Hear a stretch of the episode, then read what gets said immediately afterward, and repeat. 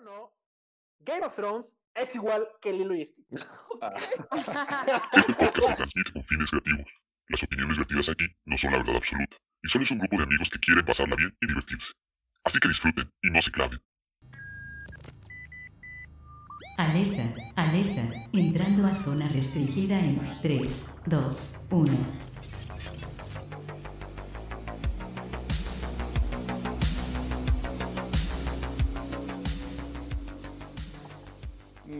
Bienvenidos sean todos mis queridísimos spot que escuchas a este nuevo episodio de El Ágora.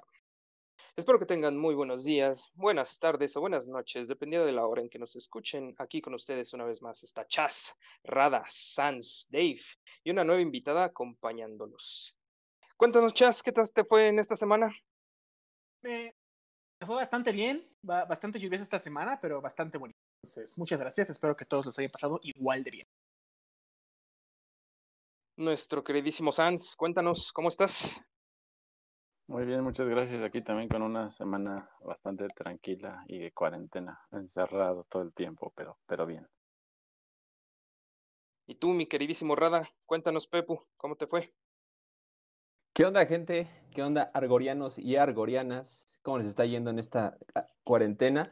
Yo ahora estoy bastante bien, estoy muy feliz de otra vez estar aquí en un episodio más de El Ágora, su podcast, y pues estar otra vez compartiendo ese espacio con ustedes. Y qué bueno, tenemos otra invitada. ¡Woohoo! A ver, a ver qué, qué opinión nos Claro. tienen esta semana. Pero todo bien, Dave. ¿Qué tal estás? ¿Cómo estás tú? Bien, bien, bien, bien, todo bien aquí en, una, una- un- en un nuevo episodio más, ¿no? Esta semana tan lluviosa que hemos tenido aquí en la Ciudad de México. ¿Cierto? Y nuestra invitada del día de hoy, Kenny, bienvenida, bienvenida seas a, nue- a nuestro podcast El. Cuéntanos, ¿cómo estás? Hola, muy bien, muy contenta por estar aquí en su programa y pues encantada por este por esta invitación más que nada. Gracias Ok. por aceptar nuestra invitación. Bien. Estamos seguros que vas a aportar mucho a, a este tema. Sí, muchísimo. Gracias. Sí, ella se va a aventar el podcast completo. No, no sé. Sí, es más, ya nosotros ya nos vamos. Este, ¿te quedas, Kenny? Cuí- Cuídate, bye. El programa es tuyo, muchas gracias, bye. Este es su programa, Bueno, El Ágora por Kenny.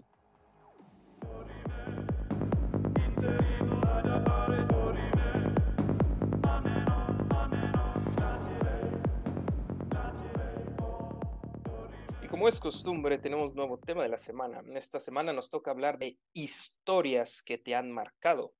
Estas historias pueden ser de libros, películas, novelas, cómics, etcétera. Historias que te han inspirado o te han quitado el sueño, que han causado algo en ti, ya sea positivo o negativo.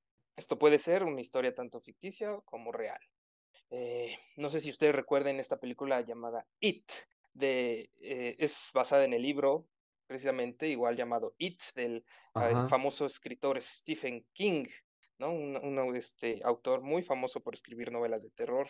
Cierto. Pues esta se, se le hizo una eh, eh, adaptación como miniserie, ¿no? Me parece que por los años noventas, ¿no? Eh, una adaptación que bastante buena me dio, a mí ya la vi a partir de los cinco años y uy, vaya que me, que me quitó el sueño, ¿no? Es, es hasta la fecha veo la actuación de, Sí. de- del actor, igual a ver si alguno de los chicos me recuerda su nombre, ahorita no lo recuerdo, pero hizo una actuación espléndida, espléndida, que de verdad hace, ves, ves a un payaso muy simpático, muy colorido, pero que sabes que es un monstruo por dentro, ¿no? Y es, está bastante, es una, es una obra, una historia bastante, bastante buena, que sí, ha- le ha quitado el sueño a muchas personas. Sí, aquí nada más este ¿No? dato, el dato que estabas buscando, el actor es Tim. Curry, eh, Sí, muy Tim buen Curry. actor. Eh, otro, otro papel donde sale muy famoso es en Mi Pobre Angelito 2, que es como el gerente o el supervisor del, del hotel. Del hotel. Lo Sí, cual, cierto. tú conoces a ese vato, lo cual pues obviamente te da una idea de la caracterización que le pusieron del personaje de Pennywise para esta, para esta película de Stephen King. Afortunadamente, yo nunca la vi, eh, por lo que estoy viendo aquí, se estrenó en 1990, ninguno de nosotros había nacido, pero fue, un, fue, fue una miniserie. Y a mí lo que mucha gente me decía es que no la, no, eh, después de verla, mucho tiempo no podían bañarse por escenas regaderas. Por la Cuando- escena de la Cierto. Yo, yo no sé, Ah, sí, está bien traumática. yo, yo no me puedo bañar por otras cosas, pero no. Tú no te bañas. Porque no tienes agua. Y bueno, a ver, Rada, cuéntanos, cuéntanos, a ver, una historia que te, que te haya marcado, que te haya gustado mucho, vaya. ¿Qué, qué historia nos tienes para compartir? Gracias, Rada? Dave. Voy a decirles un poquito. Al pensar sobre la historia que les iba a contar, yo como tal no tengo una historia que, que me marque. No sé, creo que no, no soy propenso a eso. Sin embargo, sí hay una historia que creo que cambió de, de un Rada al otro Rada. O sea, sí hubo un antes y un después de. Y Pero es este. No, sí, sí me marcó, sí me marcó. Eh, y más que nada porque esta historia creo que la comparto con varias personas, no solo soy yo. Estoy seguro que hay muchísimas personas en todo el mundo que les ha pasado lo mismo. Esa historia no la recordaba porque pues sí fue un poquito trauma- traumática o alguna otra historia que me haya marcado, pues eh, fue traumata o simplemente no quería evocar esos sentimientos que Déjame, pues sí en déjame adivinar. entonces sentía. Déjame adivinar, fue, fue destilando amor. Eh, sí, justamente por Destilando Amor fue esa, fue esa la historia, les voy a contar. No, no es cierto. Pero sí hay una historia en particular que cambió mi forma de pensar a una corta edad y este, no sé si fue porque mi cerebro en ese momento entendió cómo funcionaba la vida o solo era como un despertar de la fantasía. Y te digo que puede que a muchos les haya pasado, les haya pasado lo mismo. No fue un libro, no fue un cuento o una leyenda o un mito.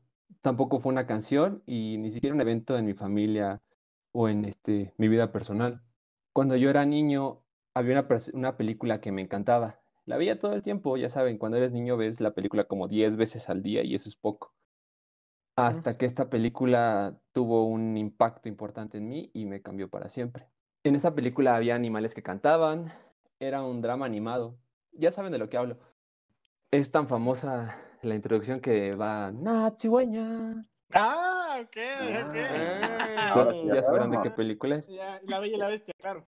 Así es. Sí, Stitch. Ah, no, no, ese no. Justo. Pues sí, estoy hablando del Rey León. Yo sé que a muchas personas les pasó lo mismo que a mí y las dejó traumadas. Les ha cambiado, les ha cambiado la vida. Y esto porque, más que nada porque tiene una de las escenas más impactantes de todas las películas de Disney, a mi parecer. Creo que es la película de Disney que más, más, más me ha impactado, ni siquiera Toy Story o alguna de las nuevas. Y esta es la escena de la estampida de los búfalos. Sí. la traición de Scar y la muerte de Mufasa en esa misma escena. Yo creo que con esto que les dije ya les vino- vinieron recuerdos a la cabeza, Sí, pues no, les, traen, recu- yo, les traen sentimientos. yo, yo sigo llorando con esta escena. sí. No, sí, hasta la fecha. Muchos lo comentan Sí. que esa escena está bien triste. Esa escena, aunque duró pocos minutos, se siente eterna y pues esos minutos fueron suficientes para traumarme por toda mi vida.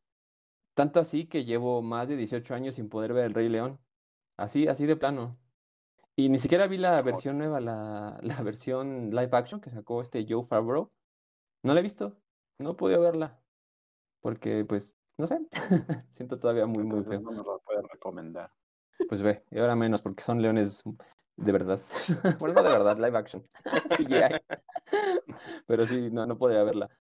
Y Obviamente, este, espera, rapidísimo, ujú. comen- chiste rapidísimo, cuando yo salí de ver la, la, la live action, sí, Ujú. había, habían, habían muchos niñitos y me regañaron por hacer el chiste, ¿no? De, ¿cómo le habrán hecho para entrenar a los leones para mover la boca cuando hablaban los, los actores?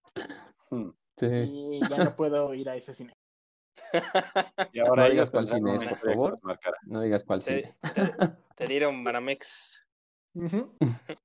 Y bueno, esta película antes la podía ver sin problema alguno. Les digo que era mi película favorita. Inclusive me llegué a, a vestir como león. Mi mamá me hizo un disfraz de rafia y era mi melena. Y, y aquí cerca de la casa hay como un bosque. Entonces yo me sentí encantado con mi disfraz del león, me encantaba. Pero pues a raíz de esa película ya todo cambió. Y no sé si eh, haya comprendido o haya entendido lo que era la muerte a mi corta edad, pero darse cuenta cuando uno es niño que, que no va a durar para siempre, o que va a morir, o sus papás van a morir, pues es muy, muy difícil. O sea, es un sentimiento que a mí me llegó de una noche a la mañana y fue como de, oh, por Dios, tal vez mi papá va a morir, o tal vez yo voy a morir. Pues me, me hizo como que pensar, no, no te diré que desde ese día mi vida cambió como, digo, mi- vivía mi vida como si fuera el último, porque todavía no, no estaba tan consciente de eso, pero sí, sí, estaba consciente de la muerte. Tal vez sí viví un tiempo así cuando era niño, pero lo olvidé por, la, cómo vas creciendo y los problemas de la adolescencia. pero volví a retomar esa idea. Y sé que todos estamos destinados a morir en algún momento. Y desde que nacemos, desde que tomamos esa bocanada de aire, eh, pues estamos destinados para. Es el ciclo de la vida, como bien lo dice esa película. Así que pues nada, eh, vivan, disfruten. Y tampoco digo que vivan en el libertinaje, ¿no? Gasten todo su dinero. Digo, no gasten todo su dinero o se tomen todo el alcohol o coman sin culpa alguna. Porque sí, la, vida es corta. La vida es corta, pero también podemos vivir hasta 100 años, así que pues cuiden su vida. Y pues para mí eso fue El Rey León, eh, una historia que al principio fue de mis favoritas y al final se convirtió en una película que no he podido ver hasta la fecha. De hecho, este, cr- igual es una de, de hecho está en mi top. de pe- es- Ujú. y a, a como yo lo veo, puedes llevarte dos lecciones muy grandes del Rey León. Esa, esa es una, y la otra que es la que mucha gente se va, que es el Hakuna Matata, como te lo mencionaron, que si pones mucho a analizarlo, no es una filosofía buena, Hakuna Matata, al contrario, es, es todo lo contrario a lo que deberías Bueno, depende. no, no, no, no. Velo bien. Es huye de tus responsabilidades y hay, y hay algo más que puedes hacer para no tener. ¿Qué es lo que pasa cuando llega Simba? Este está triste por lo que pasó. Y llegan estos dos bonitos animalitos y le dicen: No pasa nada, ya lo que está atrás está atrás. Fuck it, síguete. Vamos a vivir una vida muy, muy loca. Si lo ves de una forma objetiva, no es una buena enseñanza Hakuna Matata. Al contrario, te dice: No hagas lo que tienes que hacer. Pues más que eso, yo discrepo contigo. Hay otra frase que dijo Rafiki en la película y es, el pasado puede doler, pero tal como yo lo veo, puedes huir de él o aprender de él. Yo creo que más bien Hakuna Matata es eso, o sea, no te preocupes tanto por las cosas, sino eh, trata de arreglarlo o trata de superarlo, más que de, este, solo dejarlo ir y que no te importe, sino más bien vive relajado, pero sí enfócate. Eso para mí sería, y pues no enfocarse más en, en el pasado. Bueno, es que Rafiki es, es otra onda. Pues Sí, Kenny, apoyando un ¿nos tienes que decir poco- algo? Eh, yo apoyando un poco a lo que comenta, eh, justo eh, lo que menciona de Rafiki, que es dar espacio a la emoción. Nada más es el mensaje como de Hakuna Matata y, y de superar esto, sino es darle el espacio a la emoción, sentirla para que de alguna forma este sentimiento trascienda. Entonces, creo que es, es un mensaje importante. Yo ah, me encantan las películas y de hecho, como me encanta todo ese mensaje que da, también me gusta mucho la, la parte teatral. En el musical, la verdad, yo también, eh, justo en las escenas que en, las en la película, también, o en los puntos donde te hace llorar o te expresa mucho eh, esa fibra, te toca esa fibra emocional, en- exactamente en el teatro, la música y todo es una representación, pues igual, es exactamente lo mismo. Entonces, yo creo que esa parte es darle espacio a la emoción para que pueda trascender. Y justo es lo que comenta Rafiki al, al buscarlo a, a Simba, ¿no? Y decir que tenía que enfrentar la situación. Sí. muy cierto. Y a ver, tú, Chas, dinos qué historia nos tienes. A mí sí me marcó Destilando Amor. eh, Sí, sí, te creo. esa, esa escena en Sí la te que creo, grita- sí, sí, sí. esa escena en la que grita Gaviota. No, es- no, ¡Gaviota! no la, no la pude, no la puedo volver a ver. Historias que me han marcado. A mí las cosas no me marcan de manera negativa, pero una historia que me marcó mucho fue, para quienes no lo sepan, yo, yo soy papá. Yo estaba con un compañero de trabajo, estábamos tomando y un día estábamos platicando de, de, este, de hijos, ¿no? Porque él también fue un papá joven y estábamos platicando eso. Entonces, un día se me acerca, estamos platicando y me dice, te voy a dar el... No me acuerdo exactamente cómo salió, creo que ya tenía varias cosas encima, pero lo que me acuerdo, la historia pasó así. Llega mi compañero, está platicando y dice, te voy a dar el consejo para ser mejor papá del mundo. Dije, ah, dice, imagina que tus hijos son alienígenas, que llegan a este Sí. planeta y no Esto saben absolutamente nada. En parte de la analogía. Entonces me dijo, Va y bien, llegan- llegan y te escogen a ti. Entonces, tu trabajo es enseñarles cómo divertirse lo más que puedan y cómo disfruten todo lo que puedan hacer en este nuevo planeta mientras estén aquí. Entonces, ve así a tus hijos cómo quieres que se diviertan todo el tiempo que estén aquí en este plan. Entonces, desde ese día, eh, empecé a ver las cosas completamente diferente. Te empiezas a dar cuenta de, de, muchas cosas, de cómo te tratan a ti tus papás, Sí. de qué es lo que quieres y qué es lo que no quieres. Entonces, eh, esa persona por ahí, Art, te mando un abrazo donde quiera que estés, si es que estás. Saludos, Art. Eh, saludos, Art. Y creo que es la que me ha dejado algo. Sí, marcó, marcó mi vida, me marcó para adelante eh, y ha sido mejor desde que me enseñó eso. Eh, y sí, es, es, esa sería mi historia. Uh, pero pensando tal vez en alguna cosa que yo haya visto que me haya marcado, no Ajá. sé si recuerden por ahí de, ay, no me acuerdo exactamente el año, pero de las primeras películas de Ryan Gosling, ya de 2010 para acá, Ah, ya, sí. no, no Remember the Titans. Te iba a En decir esa, justo esa pensé. No, no, porque no, o sea, sí me encanta el americano, pero no. Esa sé- película es muy no buena, es muy buena. sí. Pero bueno, salió esta película que se llama Loco y Estúpido Amor. Es de mis Claro. películas favoritas. En ese momento de mi vida estaba con una crisis de muchas, por, muchas razones. Entonces, esa película llegó y como que formó al nuevo Chaz, de ahí para adelante. Este, y, y me ayudó, me ayudó bastante. Y aparte, todas las historias que están relacionadas a esta película, que no sabían cómo querían que se llamara, que el actor principal era Steve Carell, y cuando salió la película, todos pensaron que el actor principal era Ryan, Ryan Gosling. Gosling. Fue, la primera vez donde ves a Ryan Gosling y Emma Stone en una película. O sea, Sí. salí de esa película y dije, no inventes. De hecho, por ahí tengo mi, mi playlist de las canciones de, de Loco y Estúpido Amor. De hecho, Soundtrack. sí, mi soundtrack. Soundtrack Y en esa- vida. Y en esa época, la, la persona con la que estaba era con Rada. Entonces. Rada, Rada sabe muy bien Justo. cómo fue el cambio de pre, eh, Loco y Estúpido Amor, a post Estúpido Amor. Y esa fue, creo Sí, que la. Creo, creo, creo que sí, me, me fue muy bien con eso. Entonces, ahí están mis dos historias que me han marcado. Loco y Estúpido Amor, la creatividad de otras personas y, bueno, y por parte de un amigo, Muy buenas historias, muy buenas historias. Y, y a ver, Kenny, ¿qué, qué, qué historia nos tienes?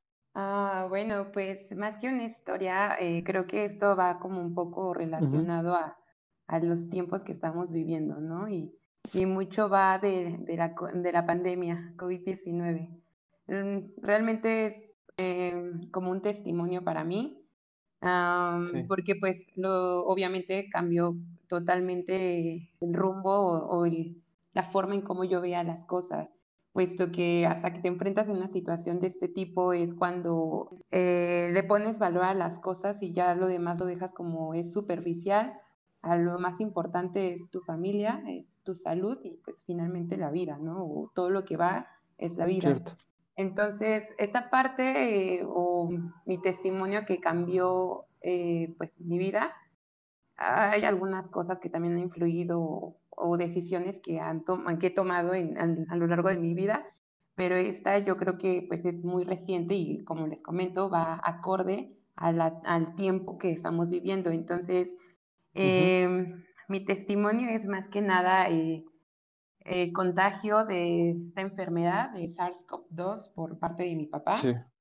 Eh, realmente, como todos sabemos, este, a la población les puede afectar el 95% de la población y tener una sintomatología leve.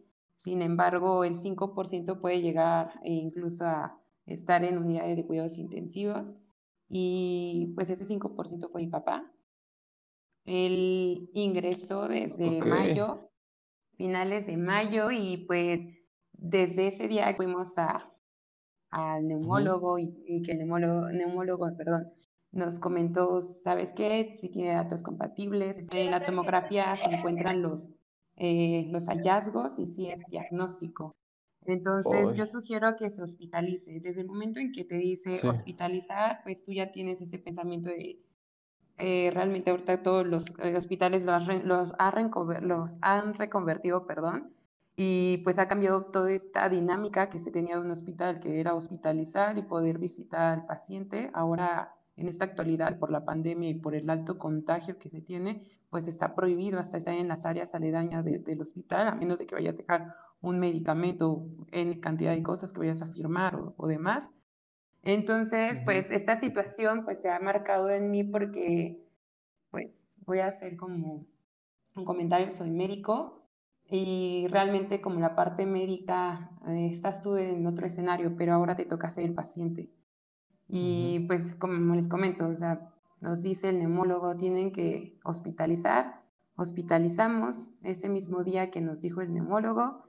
Mi papá lleva con criterios muy, muy graves, hasta para intubación, sin embargo, todavía él eh, aguantó un poco, lo hospitaliza, lo mm, intubaron al cuarto día, eh, todavía nos marcó, eh, no sé si fue como un aviso, una señal, alguien que le ayudó y fue que pudo hablar todavía con una dificultad respiratoria impresionante.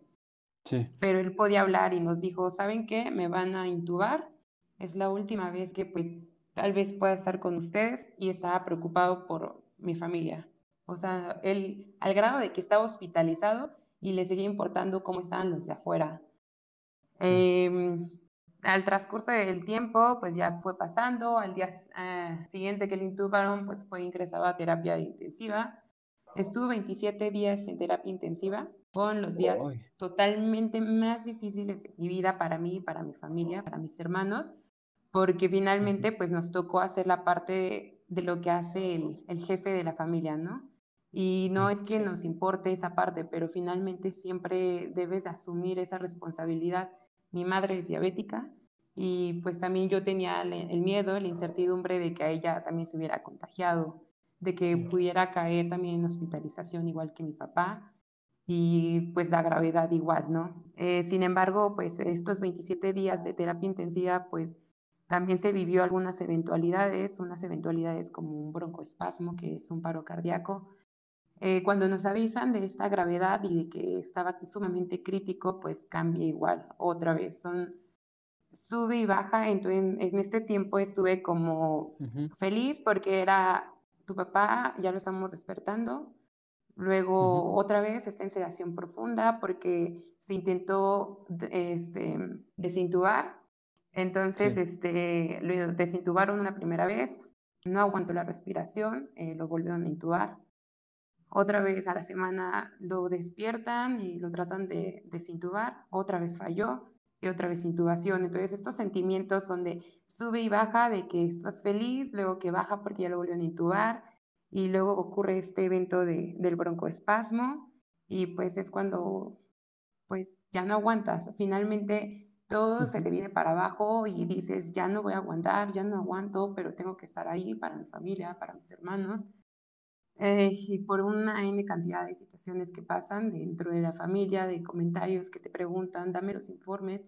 Y finalmente, pues en este lado, como yo les comenté, soy, soy médico y, y te preguntan la parte médica, ¿no? Entonces, es, les doy los informes, pero también soy la hija y quiero, quiero vivir y asumir la situación como tal, como hija. Sin embargo, pues no, eh, tienes que estar con mente fría, con mente fría para escuchar los informes y tal vez más de uno eh, en, este, en este tiempo que estamos viviendo ha estado en una situación similar y que la verdad no les deseo nada de esto. Es sumamente feo y una situación en la que realmente todos o pocos quieren estar. Em, pues esta historia, o sea, se las cuento porque finalmente eh, empieza triste, y son como muchos sentimientos que tienes en, el transcurso de estos, de estos días, pero finalmente, eh, no sé cómo lo hizo mi papá, con apoyo de mis médicos, perdón, del personal em, de salud, este, pues pudo, se pudo y, y pues 27 días en terapia intensiva, fue que por fin lo dio de alta, cuatro días más estuvo en hospitalización y pues gracias a Dios, para los que no son muy religiosos, yo en este tiempo me hice mucho, muy. Y pues 63 eh, días después de que estuvo hospitalizado fue dado de alta, hace 10 días. Entonces, eh, pues sí, les comento, o sea, inicia un poco triste o que dices ya se me fueron todas las esperanzas. Yo les puedo decir como testimonio finalmente, vivan, aprovechen a su familia, a esa persona que quieran y que enaltezcan tanto, en este caso yo lo hago con mis padres, sobre todo más con, con él. Tengo una relación muy estrecha también con él y el simple hecho de saber que ya no lo pudiera ver, pues era demasiado agobiante y te destroza totalmente. Entonces, em, toda esta historia, pues eh, sí ha cambiado todo mi vida, las, las metas y las, el, todo, todo lo que me he propuesto, pues siempre ha sido por, por ellos y, y finalmente, bueno, pues quería compartir esto. Eh, esta historia no es como que nada más deja cosas negativas y, y demás, sino que pues una de las cosas positivas que me deja la historia es que pues debemos de tener paciencia, una gran resiliencia y pues asumir desde luego nuestra realidad. La realidad o el tiempo en el que estamos viviendo, difícilmente todos nos imaginamos estar dentro de una pandemia. Em, y pues finalmente siempre es buscar un mecanismo adaptativo y como lo mencioné en, en, la historia o la anécdota previa de Rada, eh, dar espacio siempre a la emoción para poder trascender. Entonces, no siempre son cosas negativas, tal vez es una situación muy, muy eh, fea, pero realmente debes de sacar las cosas positivas siempre de esta. Y vaya, es una buena historia que, que nos compartes, te, te agradecemos, Kenny. Y también es una que nos identificamos todos, porque esto es un hecho histórico que nos estamos viviendo ahorita toda, toda la humanidad. Nos tocó, ahorita lo, lo analizo y digo, vaya, nos tocó vivir, ahora sí que un hecho histórico, no solo del país, en la, toda la humanidad, ¿no? Y, y vaya, ¿no? Que, que lo... Ahora sí que lo, algo positivo que puedo decir de todo esto es que eh, sí podemos, este, lo estamos llevando de una mejor manera que en, en siglos pasados, ¿no? No como cuando hubo peste negra, otras, otras pandemias en, otros momentos de la historia, ¿no? Ahorita ya avanzamos en medicina, en tecnología, ¿no? Entonces ya sabemos un poquito llevarlo un poco mejor, pero de todos modos sí que nos dio un poquito en la, la torre esta, esta pandemia. Eh, una pregunta para, obviamente, Kenny. Dijiste que, dices que tú eres médico, ¿no? Y pues estás acostumbrada siempre a, a ese lado de la moneda, ¿no? Esa cara de la moneda. A, tú eres el médico, tú das los informes, tú ves pacientes. Dijiste un poquito más o menos de cómo te sentías, pero yo quisiera saber más, eh, realmente, sí, ¿cómo te sentías al saber que tu papá estaba ahí? Porque le había pues tocado, dentro de toda la estadística, le había tocado estar en esa. De hecho, sí, fue súper difícil porque tienes esta parte como los conocimientos médicos, tienes los números, tienes las estadísticas y, y pues como lo comenté, es el 5% de la población que se complica, de los que ingresan a terapia intensiva y de los pocos que sale también, de los pocos números que salen. Desafortunadamente, yo siempre me he basado en números y de 10 que puedan ingresar a terapia intensiva, dos salen eh, sin apoyo mecánico ventilatorio. Entonces son cifras sumamente pocas y si hay alguien médico, yo creo que podría haber esa parte que sí es súper difícil llevarlo de un familiar y eh, entiendo ahora sí muy bien la parte que los conflictos como de interés cuando es familia médico y, y que no quieres atender luego muchas veces a la familia. En ese momento yo lo vi porque no, no podía destro de, o sea, ¿cómo, cómo decirlo? No podía sacar todo mi llanto porque no me podía derrumbar finalmente porque tenía que estar con la mente fría y, y lista para escuchar los informes, los siguientes informes. Entonces es, es como, bueno, yo sentía muchas veces la presión en el pecho, eh, yo creo que eh, no lo quise demostrar en muchas ocasiones. Eh, mi hermana tuvo crisis hasta de, de, de ansiedad, hiperventiló demasiado. Eh, la situación en casa era muy difícil y realmente tienes que asumir como que otras posturas. Mm, sentirme, me sentía, no sé, me costó mucho trabajo soltarme, solo una vez lloré o pude llorar, pero es constante el pensamiento que tienes de va a vivir, va a morir, cuando te dicen ya tuvo un paro cardíaco, eh, pues difícilmente sale alguien, ¿no?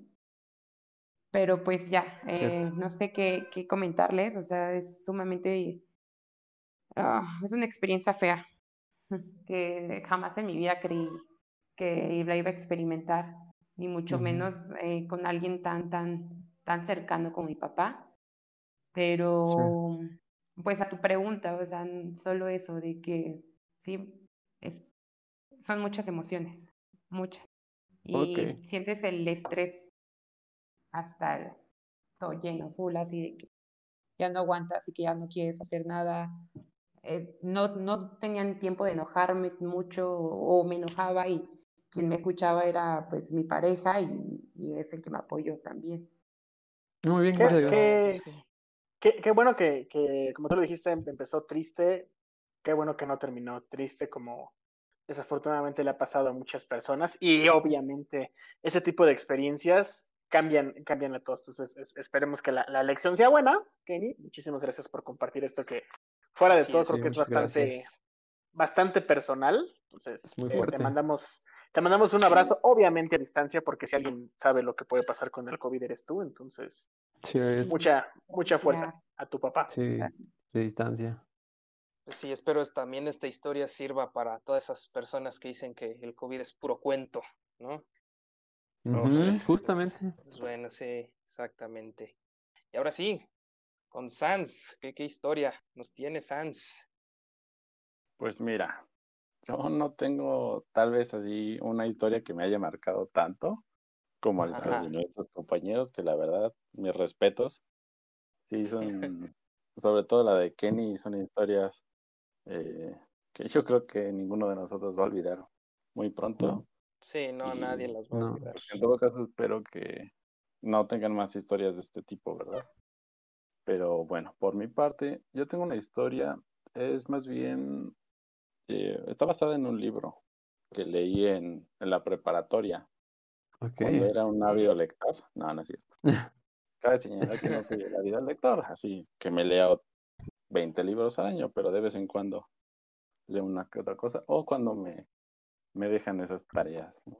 como en la pre- Este libro se llama El Ejército Perdido y es de un escritor italiano, de Valerio Massimo Manfredi. No mal recuerdo, ese es el nombre. Sí. Y la verdad está muy padre porque eh, ahora sí que hablando del Ágora, este libro también tiene mucha historia universal y versa sobre eh, un ejército de 10.000 mercenarios griegos que se perdieron en, en el Ah. Mediterráneo. Ajá. Entonces, Wow. eh, no es un, libro- no es un libro 10.000. corto, es un libro un poquito más largo, pero no es nada pesado. Está muy padre porque es muy descriptivo y la historia, la verdad, si te clavas mucho en la historia, es una excelente historia que a mí, porque me gusta la historia universal y este tipo de Ah, cuestiones ajá. como la mitología griega y demás, me gusta mucho. Entonces la historia me marcó porque al mismo tiempo que estaba leyendo este libro, me parece, Ujú. también tomaba una materia de etimologías grecolatinas, si no mal recuerdo. Y Sí. estábamos aprendiendo sobre el griego y el latín, ¿no? Cosas básicas de, de Ajá. ese entonces. Que, no sé, se me hace muy fácil relacionar como la historia con ese otro aprendizaje de un idioma que estaba teniendo. Y la verdad esto a la larga me hizo pensar en qué quería estudiar y me entró mucho la duda respecto a la carrera a la hora de pasar al siguiente año, porque todo esto que les platico sucedió a, a mediados de la preparatoria en el, en el segundo año. Sí fue un- uno de esos momentos donde pues obviamente como muchos tal vez dices, no, pues no tengo ni la menor idea de qué estudiar, pero sabes algunas cosas que te gustan, de eso sí puedes estar seguro, Sí, cierto. y, y pues te queda tal vez nada más escuchar opiniones y demás, investigar un poco, meterte a ver a qué te podrías dedicar. Y aunque cabe señalar que finalmente no me dediqué a algo como las letras o las etimologías, alguna cuestión así, hasta la fecha me gusta mucho la historia universal y sobre todo este tipo Ujú. de, de historias, ¿no? De, Sí. de los griegos, de mitología, porque mm, me agrada porque creo que es algo fuera de lo normal, a lo que no muchos estamos acostumbrados, no son como las historias Claro. cotidianas o de Cuentos de hadas. ajá, de, de siempre, pero, pero sí lo recomiendo mucho eh, que lean este libro. Y en su caso, si ustedes eh, pues tienen también algún gusto por la historia universal o demás, pues se metan a checar un poquito más allá del libro porque todo está basado en una historia real y en una persona, en un griego Guau. que sí, del que sí se tiene registro y que hay una amplia historia en relación con el libro. Entonces, Oye, y ver. spoiler, ¿sí los encontraron o no los encontraron? No, lean el libro. um, pues tienes Lean que el libro. leerlo, campeón, no te puedo Sí, decir. lean el libro. Yo creo que les va a gustar. Ok, va, gracias. Sí. Lo leeré. No, y, y, creo, y, y creo que sí fue una historia que pues, sí te, como dices, o sea, sí te ayudó en parte como a elegir, ¿no? Tu, o al menos para descartar o no sé, para elegir tu carrera, ¿no? O sea, para decir, Pues, "Eh, me gustó. Fue una o- historia que me puso en duda, más bien. Vaya, ¿no? Algo Eso que me sí, sí, hizo dudar es- en este momento crítico que no tienes, Mm, que no tienes Ujú. 100% idea. Y que ya ves que Vaya, muchos, cuando vas a elegir tu carrera, te dicen, no, pues elige esta porque pues aquí te puede ir mejor, o aquí no, porque se te va El varo, el varo. y demás. Ajá. La feria. Sí. Exacto. No, y sí, y, y, y, y como dice Álvaro, digo, como dice Sanz, eh, el- muchas de estas historias, este, historias universales, este, realmente sí han inspirado historias que luego vemos, este, historias, este, de ficticias, ¿no? Medievales fantásticas, ¿no? Muchos autores se han inspirado en, en, en historias reales, ¿no? Pues bueno, esto, eh, esa es la historia que yo les quería mencionar, que a mí una historia que me, mar- me ha marcado es este, que la conocí cuando era niño, ¿no? Una historia medieval fantástica, ¿no? Escrita por el autor J.R.R. Tolkien, ¿no? Una muy famosa que muchos han de conocer, otros no, llamada Lo que es el Señor de los Anillos. Yo empecé a conocer esta historia Muy conocido. con... Así es. eh, primero vi las películas, salieron las películas, ¿no? Yo las vi niño y váyame que me fascinaron. Quedé muy, muy enamorado de estas historias, ¿no? El autor principalmente se basa en, eh, la mitología griega, ¿no? Este Ajá. pone dioses de la mitología griega y es una historia que me gusta mucho, principalmente porque eh, desde un inicio es muy, este, es, está muy bien definido ahí, bien y el mal. ¿Qué es el bien? ¿Qué es el, qué es el mal? Es una lucha entre el bien y el mal, Como pero siempre. sí, como muchas, ¿no? Pero aquí es que quien, conforme vas, ahorita estoy empezando a leer los libros apenas, ¿no? No, no he leído todos, pero sí este, te das cuenta que desde un inicio el mal, la maldad que existe en este mundo va a ganar. Él ya tiene la victoria. Ellos ya tienen la victoria, va a ganar, ¿no? Pero la única ventaja que tenían ahora sí que los, los chicos buenos, ¿no? Era como que el arma más poderosa del malo, pues ellos la tenían, ¿no? Y la podían, y decían, la destruimos, va, ¿no? Que es el anillo, ¿no? Pero desde un sí. inicio, y sí, más adelante en, en la historia, Gandalf, Gandalf, el mago, ¿no? Que ayuda a todos, este, dice, no, realmente esperanzas, realmente nunca hubo. Él siempre tenía la victoria, porque eh, Sauron, el, el villano, Ajá. militarmente, él está arriba de muchos, de muchos, este, de está arriba de los elfos, está arriba de los hombres, de los enanos, ¿no? Y sí es una historia Ajá. donde eh, también en, en muchos libros, ¿no? No solo El Señor de los Anillos, este autor tiene más libros, ¿no? Eh, los, eh, el libro de los cuentos perdidos, Historia de la Tierra Media, ¿no? Donde todas estas historias son en este mundo, en este universo que él crea, pero en distintos tiempos, ¿no? Distintos personajes y todos luchan contra siempre el villano, pues es la maldad, ¿no? Unos, este, es este villano que se llama Melkor, ¿no? Que es como que el, el primero que hubo antes de Sauron, ¿no? ¿Ese, ese no era un rey mago? Ese es No, ese era como un dios. Ah, Ah. Melkor, ah, no, no. Melchor, Melkor, Después el muy maldito se revela, ahí sí. My bad, perdón. Muy. No, Melkor, Melkor. Entonces, es una historia que me, ha- me este, marcado bastante, ¿no? Porque principalmente también en muchos de sus libros pone personajes que son una fregonería, ¿no? Que destruyen esto, que es muy poderoso, que ya se saca, o sea, pone personajes muy fregones, pero realmente nadie logra erradicar lo que es el mal, ¿no? Realmente los que logran erradicar el mal y los héroes de todo este mundo, pues han sido, fueron los hobbits, ¿no? Seres que nadie, nadie se espera, son seres que como que, ah, todo el mundo sabe que existen, pero eh, nadie los pela, ¿no? Así como que, pues ellos, eh, no, son muy X para el mundo, el, el resto del mundo. A tu, a tu forma de verlo, ¿son igual de equiparables a los Minions de mi villano favorito, los hobbits?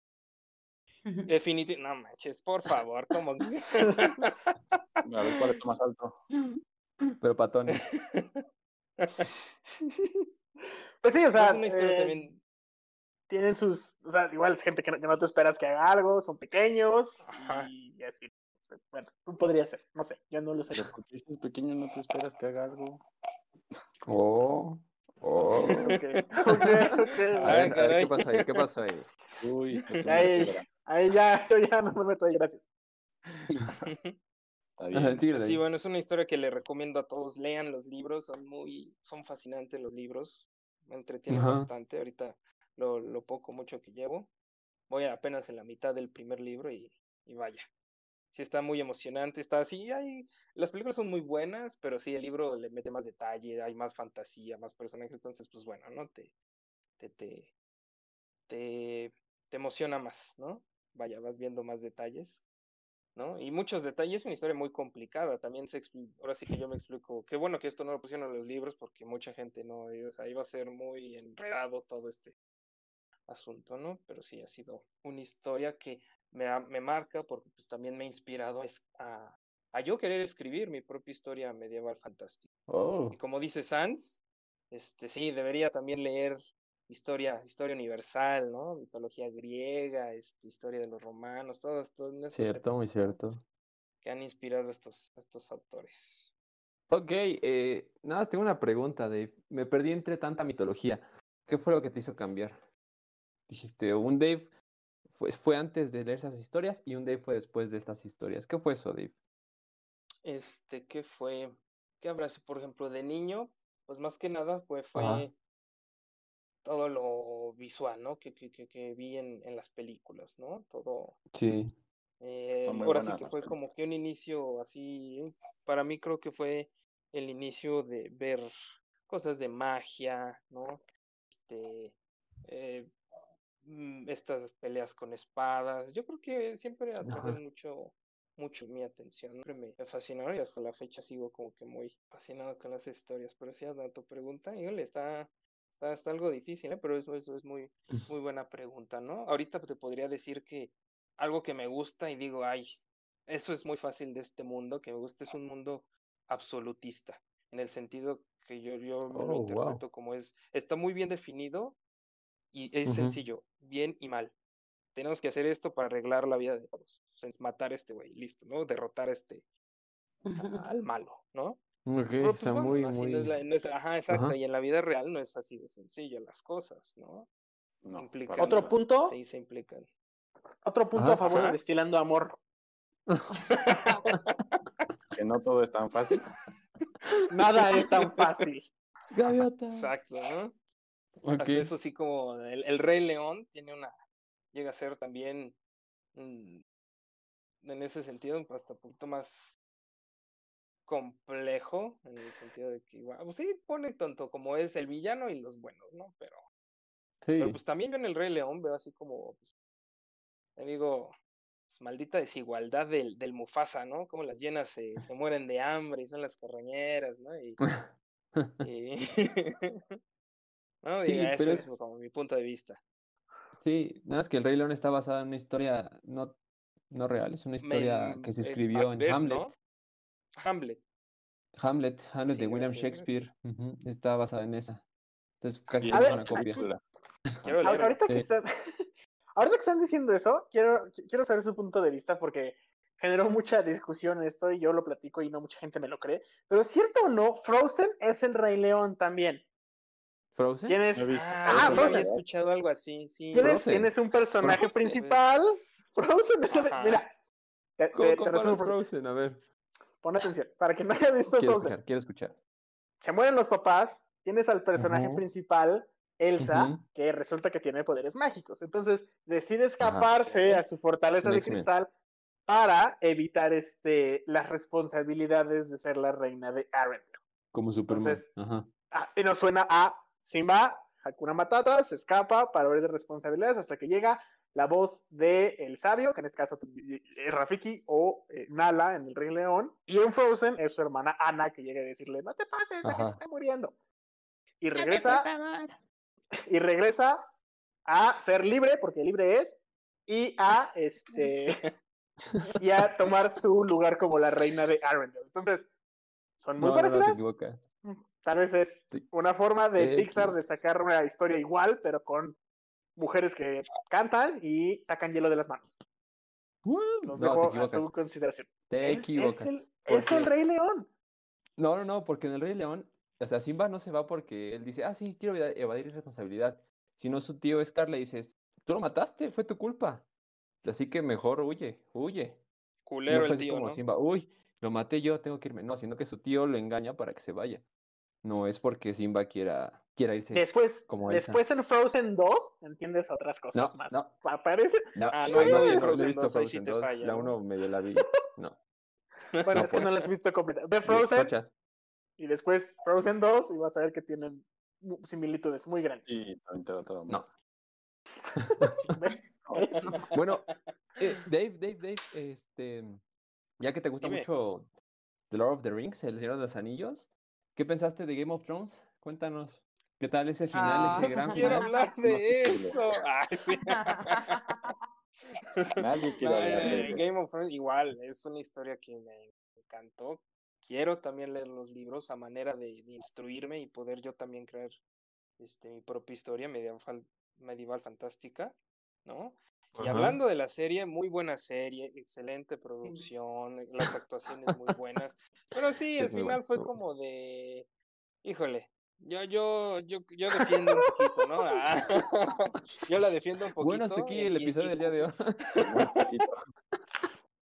No, y es que, no, yo, yo culpo aquí un poquito a HBO, porque tengo entendido que HBO le dijo a los productores, ya cábala, pero así, ya, ya, porque queremos continuar otros proyectos. Por eso yo ten- tengo entendido que les dieron nada más seis episodios para la última temporada, ¿no? Entonces ahí en ese sentido también digo, no, pues está en seis episodios toda una serie y tan compleja, con tantos personajes, y dije, no, pues estaba algo Que bueno, perro, ¿no? de tenemos-. Ten- tenemos tenemos este, varias referencias. Uno, la serie Dark de Netflix. Igual así les cortaron el presupuesto y dijeron tienen una última temporada, hagan lo que quieran con ella y la terminaron de una manera excelsa, de una historia que podían haberla extendido para mucho más. Entonces, eh, tal vez no es tanto la gente que da la feria, sino las demás cosas, que si se dan cuenta, empezó a cambiar mucho la serie desde que cambiaron a los escritores y el, y el episodio donde más se van a dar cuenta es cuando van a buscar al zombie para llevárselo a la reina Cersei. Oye. Desde ahí, Game of Thrones empieza a verse como un quest. Spoiler, spoiler alert. Bueno, desde ahí la, se- se- la serie se empieza a ver como un quest de van a hacer esto y esto y esto y es- empieza a perder un poco del drama político. Pero otra eh, Sí. comparación aquí, ¿sí o no? Game of Thrones es igual que Lilo y Stitch. A ver, ¿En qué sentido, Claro, ah, cabrón? ¿de dónde sacas eso? Por Eso- favor, eso quiero- siento que no, va a no es sacar algo cierto. Quiero profundo. que nos digas. Dios mío. Porque No, a ¿Stitch ver, no es un dragón? ver. Ay, ¿Qué? este, no, no era un dragón Bueno. Stitch. No, no es cierto. Ese no. Pero insisto en que Frozen es el rey león con mujeres que sacan hielo por las manos. No, que no. No lo sé. Maldito No sé. sea Chas. Tendré que ver Frozen 2 entonces. Sí, ve Frozen 2. Eh, ver me gustó dos. Frozen 1, no me encantó, pero eh, estuvo, estuvo buena, ¿no? No, no, no, Dave. Sí. No. Sí. Y ah, algo que te quería preguntar, Chas. Ujú. Entonces, a ver, spoiléame un poquito Dark. ¿Por qué está tan buena?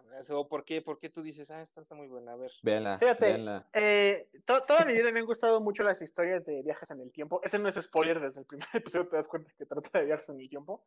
y Volver al esta película, hasta donde, esta serie, perdón, esta serie, hasta donde yo me la he analizado, no tiene errores temporales. Incluso Volver al Futuro llega a tener errores, uno que otro error temporal. Paradoja. Pero esta serie no tiene ninguno. No, tiene muchas paradojas la, la, la, la serie. Pero Sí, las la- paradojas son Sí, parte. la, la paradoja es parte del encanto de las, eh, de las historias de viajes en el tiempo. Lo, lo in- lo intrigante es eso, cómo evitas que se genere una paradoja, ¿no? Entonces, O si se puede evitar. Eh, bueno, ajá, exacto. ¿Cómo evitas? Si se puede, ¿qué es lo que pasa? Entonces, Dark te pone en temas más o menos de ese estilo, cosas que no hayas pensado de viajes en el tiempo, o al menos que yo no había pensado. Eh, uno principal es que si existe el futuro, no puedes cambiar el presente porque ya hay un futuro, ¿no? Es eso ya, para los que Sí. ven ya lo entenderán. Entonces, son conceptos que tocan muy diferentes y por más que la analizas, no tiene este, no tiene un error temporal, ni uno solo. No, no, no, a ver, a ver, a ver, a ver. Si, si vas a hablar de, de, de entonces de, de viajes en el tiempo y eso, perdóname, pero yo, en mi opinión, la historia que mejor habla de, del tiempo y algo muy real que digo, fuck, Vengadores. está... No, no, por favor. Interestelar. Ah, ok. Inter- Interstellar es. Uf, No, espera. uf, uf. Creo que tienes un concepto un poco raro. Interstellar no habla de viajes en el tiempo. No, En no Interstellar- no, no, a ver, pero espera, sí espera. la, la No, no, es, relatividad del tiene razón. eh, Chas tiene razón. Exacto. No habla de viajes en el tiempo. Te presentan la física del tiempo, que tiene conceptos, tiene principios muy buenos de física de esa película. Quien no la haya visto, por favor, véala. Donde el tiempo se puede contraer o extender, depende de donde estés, de la órbita del planeta, whatever. Se llama Pero, relatividad. este. Ah, la relatividad, exacto. Pero no viajas en el tiempo. Lo que te platican en esa película, spoiler, es que puedes mandar un mensaje a través del tiempo, pero tú no viajas. Dark es completamente opuesta. Ahí sí viajas. Por eso son, son muy Sí, diferentes. en, en Dark sí viajas. Sí, exacto. Entonces, no entran en, la mis en el mismo ring, porque aunque tocan temas igual tempo- de tiempo, no compiten en lo mismo. Lo siento, Sí, te no, acabo de bueno, dar sí, una ese- cachetada con física. Next. Sí, no. No, y no tanto de esas, porque sí. Como si alguien quisiera compararse con Interestelar. sí, claro. que, que- que le- le- como, como me dijo una vez este Chas, la, la, la neta tiene toda la razón. Interestelar ¿El es la película. Así ya debió, debió acabar, debió acabar el cine. Sí, ya se hizo Ah, la, sí. la mejor película de Ah, todas, ¿no? Terminar el cine. Libros. Así como, como la, la última escena de Batman y el Caballero de la Noche, cuando este Morgan Freeman pone su nombre y explota todo. Así, ya, ya, ya acabaron todos de ver Interstellar. Sí, ya, ah, ok, perfecto. Ching, ya. Se acaba todo. Ya no hay Todo el más. récord, todo el récord de. Hollywood. Sí, Y escriben el nombre de Morgan. Freeman, ¿no? Enter. Ay, sí. Yo creo que sí es la contraseña para el fin del mundo, Morgan Freeman. Morgan- ¿Cuál es la contraseña para acabar con el mundo? Morgan Freeman. Espera, ¿qué? Morgan Freeman. Eh, sería, buen- sería muy buena contraseña. Y pues bueno, con esto concluimos con el tema de la semana. Bueno, es, bienvenidos sean a esta nueva sec- otra sección, se llama Noches de Cuarentena. Noches de cuarentena en el agua. En esta noche de cuarentena tenemos dos recomendaciones, una por parte de Sans y otra por parte de nuestra queridísima invitada Kenny. Kenny, a ver, dinos, ¿qué nos tienes de recomendación para las noches de cuarentena? A ver, a ver. Para estas noches de cuarentena, yo recomiendo mucho la lectura de La Amortajada de María Luisa Ujú. Bombal. Es una autobiografía en donde se, bueno, para no spoilear y lean la historia, es sobre su muerte. Entonces, está Ok. súper padre la historia, es una historia sumamente corta, la pueden terminar en Ujú. una hora. Y pues esta es mi recomendación para esta noche. A los que no puedan dormir, les encanten las Sí. historias de romanticismo negro, pues esta les va a venir bien. Muy bien, muy bien. Romanticismo, órale, vaya, vaya. La oscuro. amortajada, oscuro. dijiste, Kenny? Ajá, La Mortajada de María Luisa Bombal. Bomba. Ok. Lo estaremos buscando. Muy bien. Entonces ya saben, para la siguiente y ya lo habremos leído. Sans, ¿qué nos tienes de recomendación? Una serie, no sé si han visto Vikingos.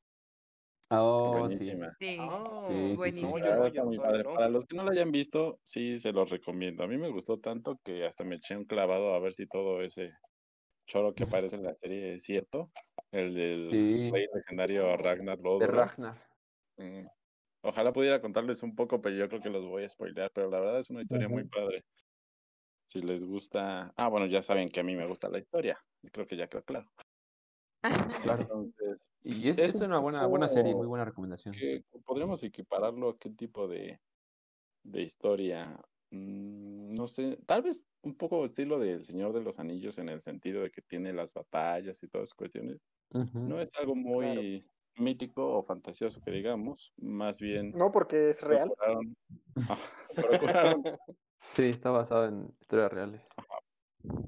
procuraron eh, apegarse a registros que hay en la vida real, pero sí, la verdad es que si existió una persona como el rey que aparece en la serie, este Ragnar y su familia, Ragnar. eh, sí fue algo muy interesante. La verdad, unas hazañas muy impresionantes que pues, ojalá hayan sido ciertas, pero pues bueno, ahí está mi recomendación. Se van a entretener. Sí.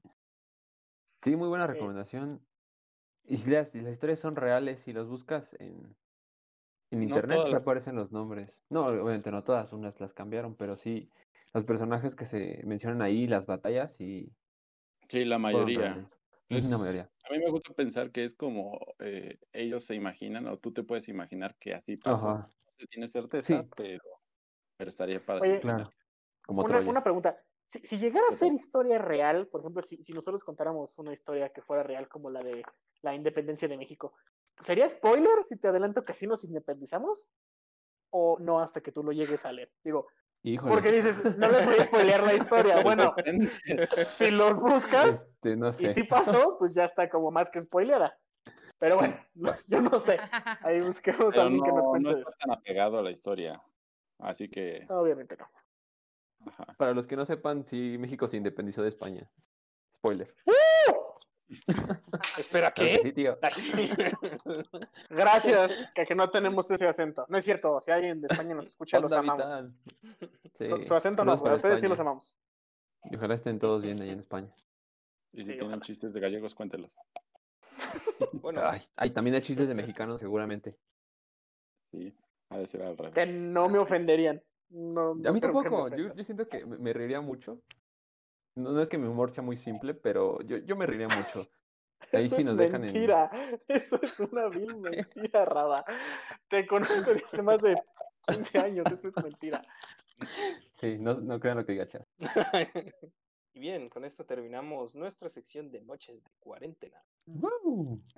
Bueno, para ya en, en esta etapa final de nuestro episodio, el Ágora, pues vaya que tenemos que se compartieron historias muy buenas, historias, vaya que sí nos incumben a todos, por ejemplo, con esto de la, de la pandemia, ¿no?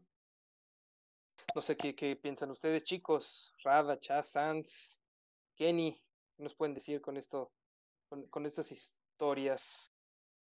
Personalmente, yo creo que cada cosa que vives te puede enseñar algo. E- Esa frase de todos los días se aprende algo nuevo es, es bastante cierta y tú decides qué es lo que quieres aprender de, de cada cosa. Eh, algo que me enseñó My Little Pony, que es mi serie favorita de todos los tiempos. eh, Ok. puedes, puedes reírte de todo.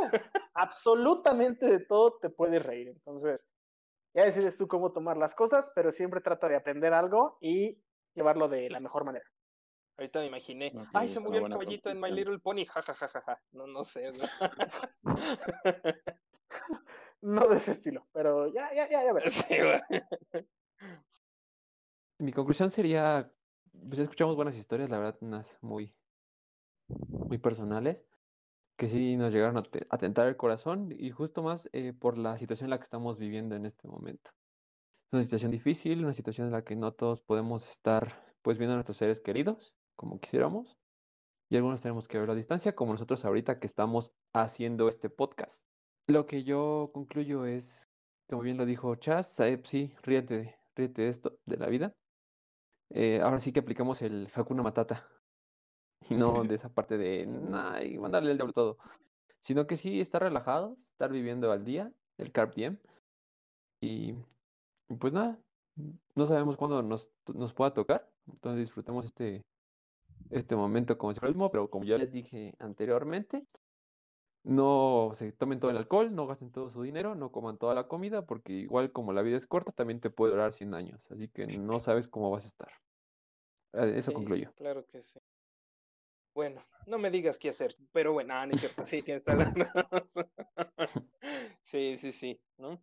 Eh, ah, Kenny, ¿qué, qué concluyes de todo esto? Pues antes que nada, pues muchísimas gracias por invitarme y por este, este episodio que estuvo muy interesante. Sí, Y pues gracias a estos tiempos, igual tenemos que aprovechar nuestras herramientas, igual que nos permite tejer diferentes eh, redes sociales a través de esta tecnología y que pues finalmente obviamente no van a sustituir el contacto físico, pero siempre van a fomentar la forma de expresar emociones. Entonces, eh, dentro de mis conclusiones eh, o las palabras que en este momento de, de mi vida siempre voy a tener es paciencia y resiliencia. Entonces, no todo es gris y pues sí, hay que estar siempre feliz, riéndonos Así y es. aprovechando al máximo a, a todos nuestros seres queridos y a quienes es importante para nosotros.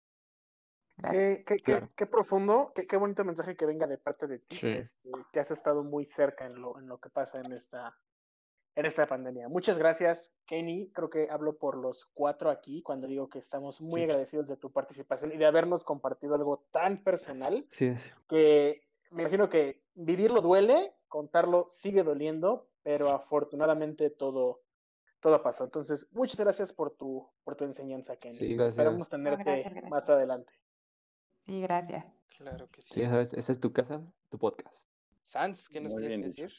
Pues un poquito también a manera de invitación a los que nos escuchan a replicar esto que acabamos de hacer nosotros, porque me di cuenta de que fue un ejercicio muy interesante el que contáramos las historias que más nos han marcado. Creo que varios de nosotros no conocíamos estas historias que teníamos. Entonces, me parece un gran ejercicio, algo muy interesante, aprovechando estos tiempos de cuarentena y el encierro en el que todos estamos.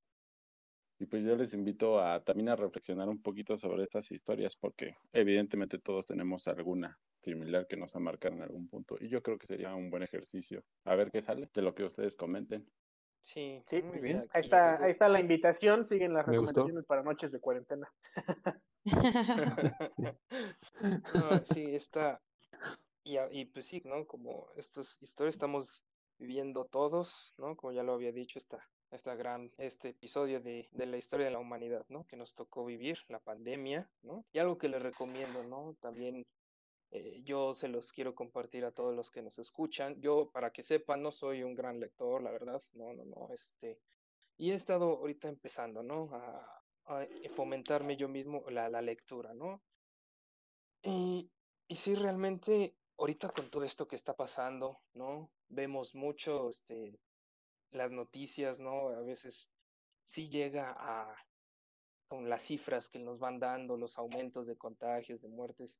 También, no sé, está muy bien informarse, pero también recuerden, no, no se bombarden tanto de esa, de, de, de esas noticias, ¿no? Que al fin y al cabo son historias, son este, noticias que, pues bueno, nos pegan de una manera un tanto negativa, nos pueden asustar. Cierto.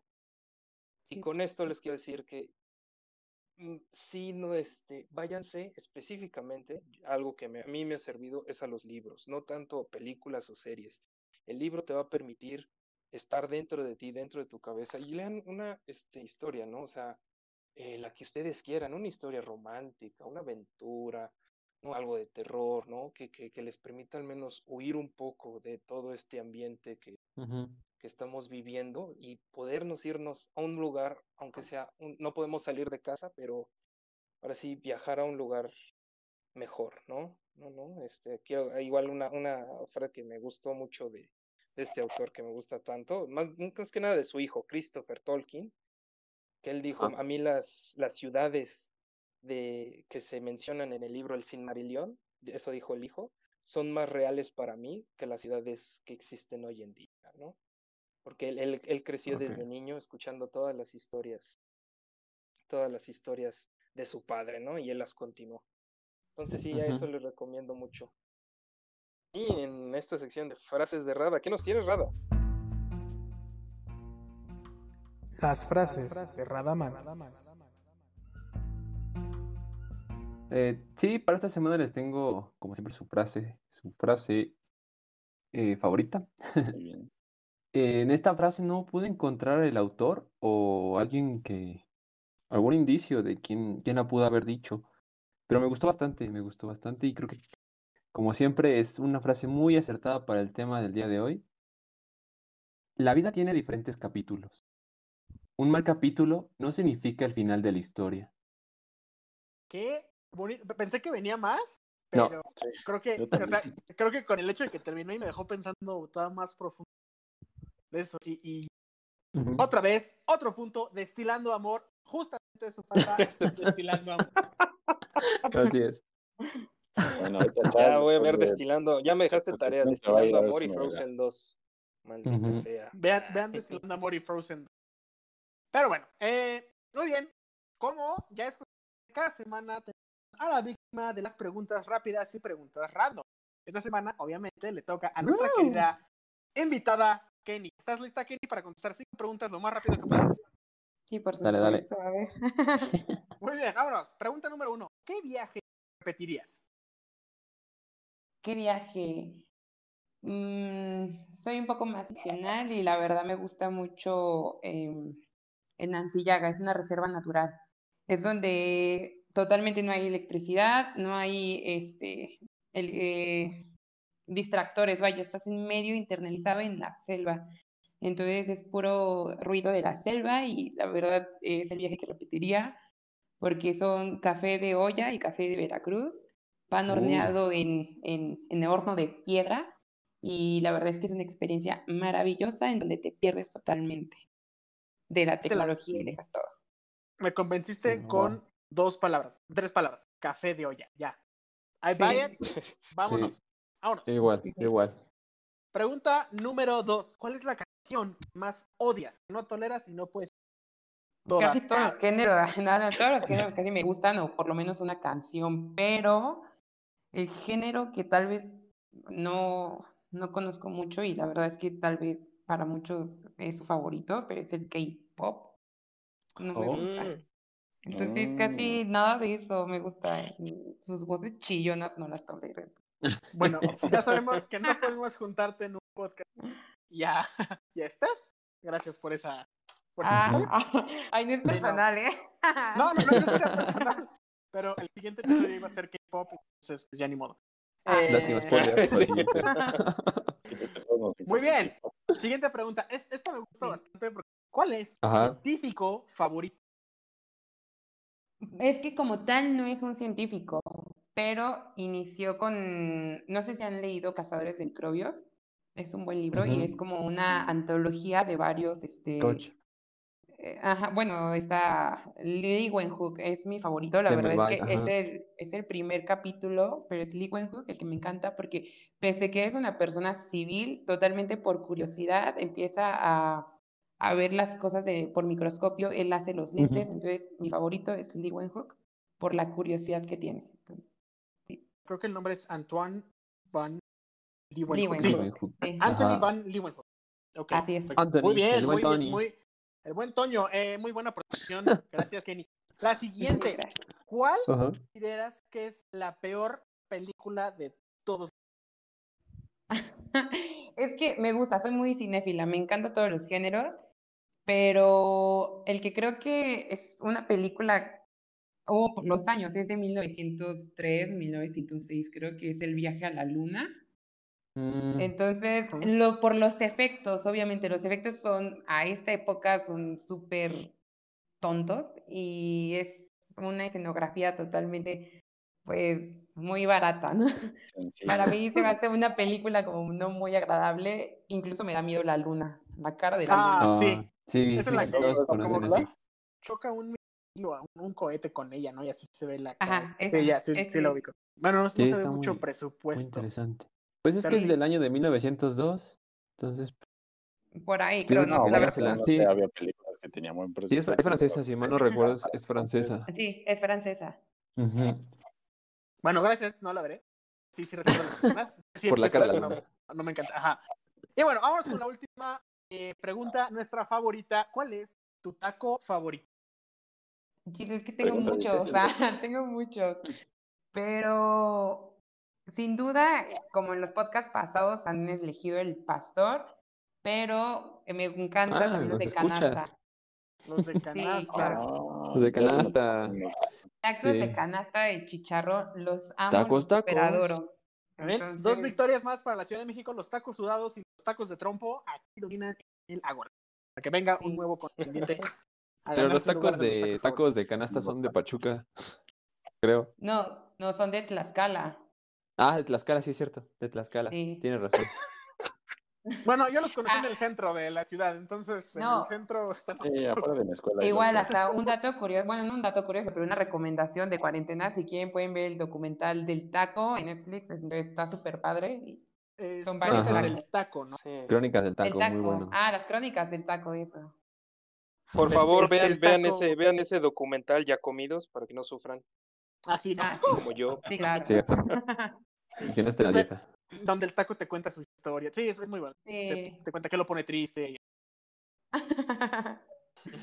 Muy bueno, muy bueno.